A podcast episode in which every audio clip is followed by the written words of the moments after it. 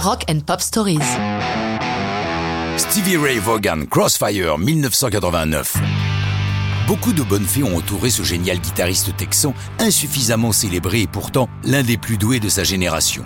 Surprenant de penser qu'avec son frère, ils ont appris la guitare de manière totalement autodidacte. Certes, ce ne sont pas les seuls. Mais si Jimmy, l'aîné, possédait une vraie guitare, Stevie avait lui une guitare jouée en plastique ne comportant que trois cordes. Après une multitude de groupes de reprises, de groupes de blues, Stevie Ray monte sa propre formation baptisée Double Trouble. C'est là qu'interviennent les bonnes fées. Le producteur Jerry Wexler d'abord, qui s'intéresse au travail de Stevie et les fait engager au prestigieux Montreux Jazz Festival où on aime les instrumentistes hors du commun. Coup de bol, parmi les spectateurs du festival, David Bowie, qui n'a ni les yeux ni les oreilles dans sa poche et invite Stevie sur son album Let's Dance, l'un des plus gros succès des années 80.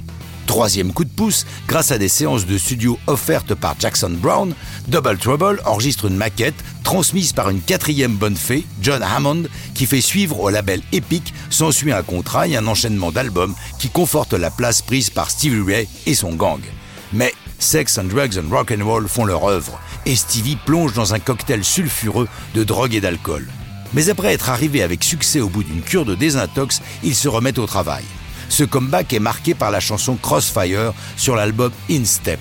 Pourquoi ce quatrième album est-il intitulé In Step? Parce que le programme des alcooliques anonymes se fait en step, en palier, 12 pour être précis. Crossfire est l'œuvre d'un autre Texan originaire d'Austin, Bill Carter, qui écrit à quatre mains avec sa femme Ruth Ellsworth. Les membres de Double Trouble, Tommy Shannon, Chris Layton et Racy Winans, sont aussi co-signataires de la chanson.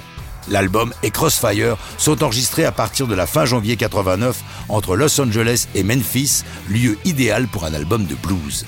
Débarqué dans les bacs le 6 juin, il reçoit toutes les louanges de la critique, le grand Lou Reed n'hésitant pas à affirmer que c'est LE disque de 89. D'ailleurs, il est honoré aux Grammy Awards où il reçoit une statuette pour le meilleur album de blues contemporain. Stevie Ray Vaughan n'a guère le temps de profiter de cette nouvelle vie.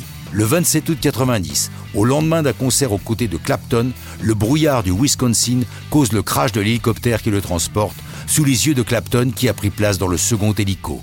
Et ça, c'est une bien triste histoire de rock'n'roll.